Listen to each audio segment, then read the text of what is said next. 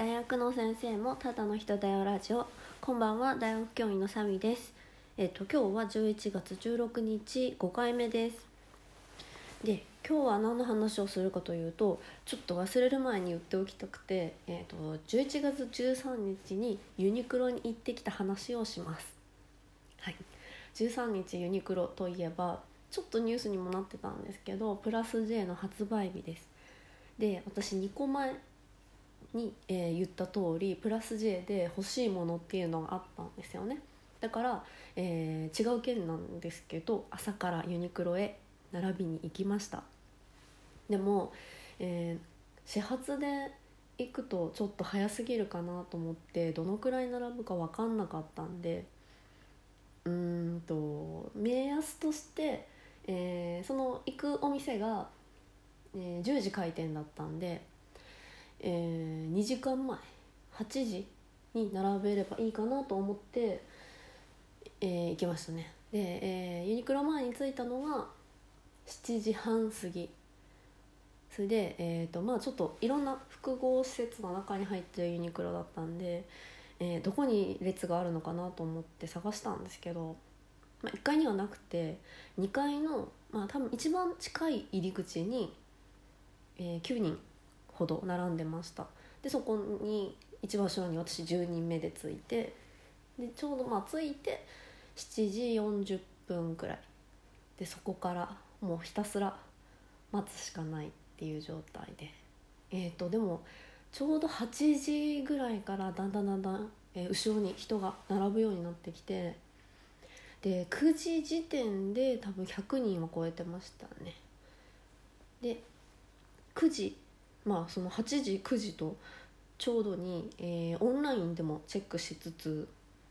でもそのちょうどの時間ってもうユニクロの、まあ、アプリとか、まあ、サイトがダウンしちゃって繋がらないんですよね。で一応9時にオンライン発売してたみたいなんですけど、まあ、私も9時にも繋がらないから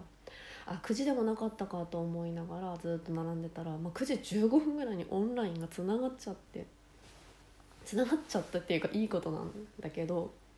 でえーとまあサイズをチェックしなくてもいい2つを購入しましたね、えーベルトとあと、えーモクネクティを買いました。それでまあとりあえず、まあ、レザーロープベルトがまあちょっとレディースだと一番人気っぽかったので一応変えてよかったなと思って。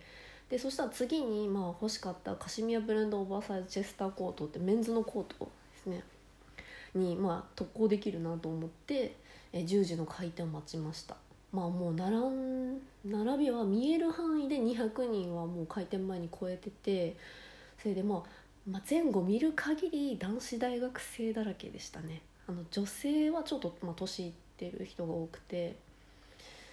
うん、まあ、男子大学生風の人がすごく多かったです。まあ金曜日だっていうこともあってかもしれないけど。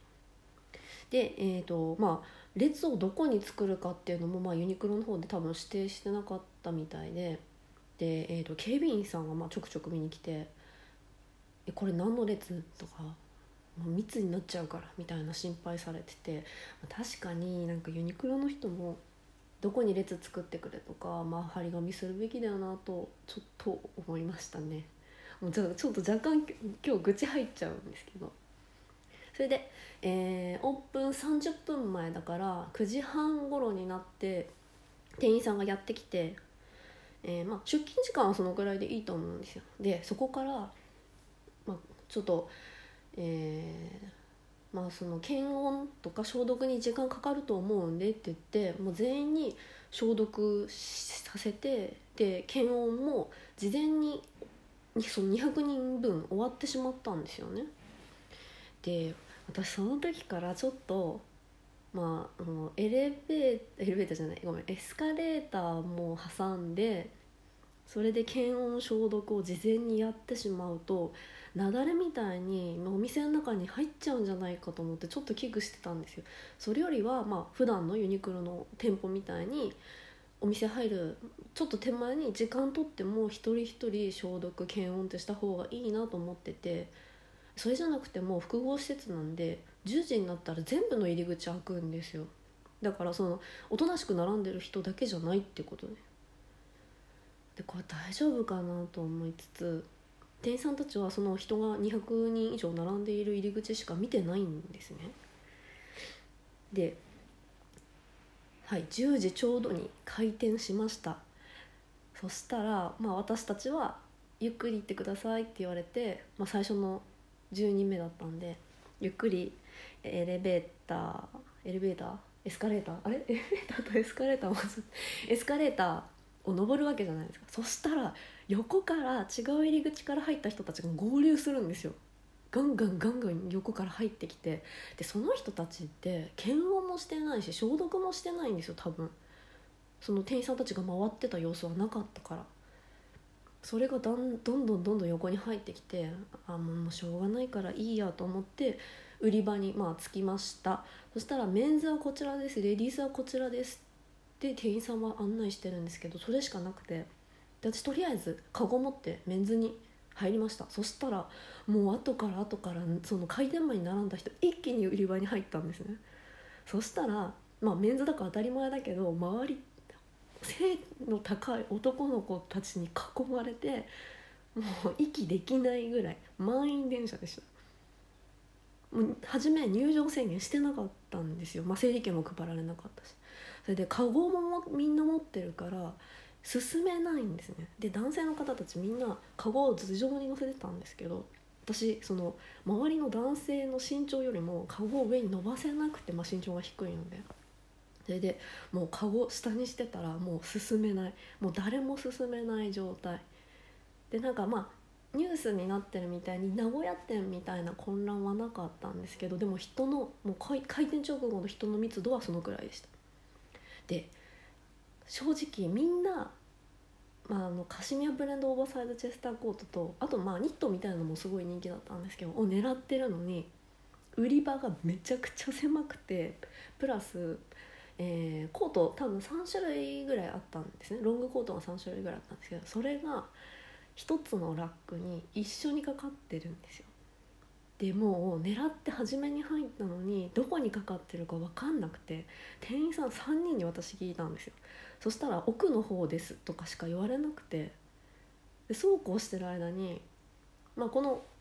か私が欲しかったコートはなんか1店舗えー、1サイズ、まあ、1カラー4着ぐらいしか入ってなかったらしくて全部のロングコートの値札を見て名前もうそれで判別するしかなくて見てやっとたどり着いた残り3つで S サイズ S サイズ M サイズ1個。でもう M サイズを手伸ばしてガッて取っていや本当にもうバーゲンセールってこんなの買って初めて体験したぐらいでした。それでメンズをもう命からがら出る。出たらレディースは売り場前で整列してたんですよ。そのメンズしばらくいて抜け出すのも大変だったんですよ。出た時点でまだメンズは満員電車状態でした。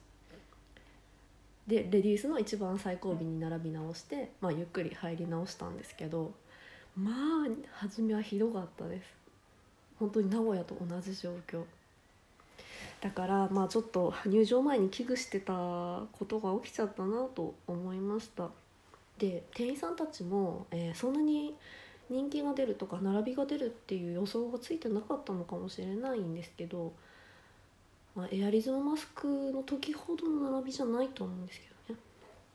まあそういうことも起こるかもしれないっていう予想はしてもらいたかったなっていう気はします。でレディースに並び直しました。それで、えー、多分その開店前に並んでいた最後尾の人たちぐらいの中に入ったんですね。それでまあおとなしく、え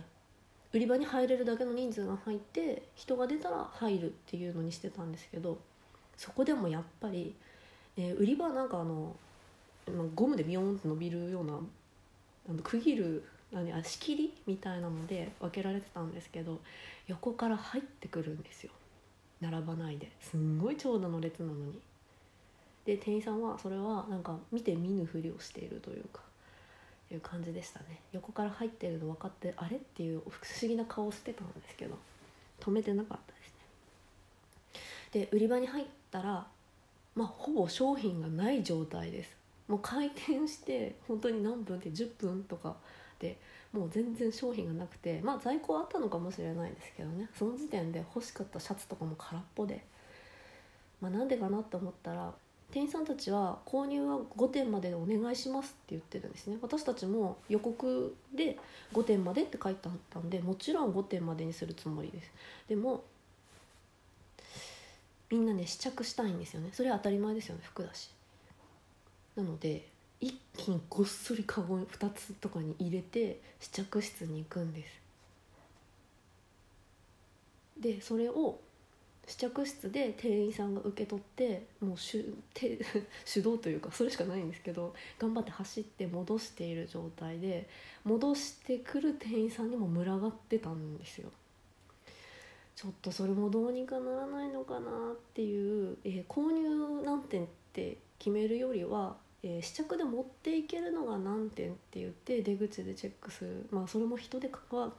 ね大変なんですけどとかできなかったのかなってちょっと思っちゃいました。あ愚痴ってたらもう12分になってしまった。でその後試着室でも並んでレジでも並んでもう出てきたら、えー、お昼ぐらいになってましたっていう11月13日のユニクロの お話でした。まあ私は、えー、オンラインと店舗で5点買ったのと合わせて7点購入しました。まあ、物はすごくいいんですけどね、まあ、ニュースになるぐらいちょっとユニクロのイメージが悪くなっちゃったかなという感じがしました。それでは以上です。では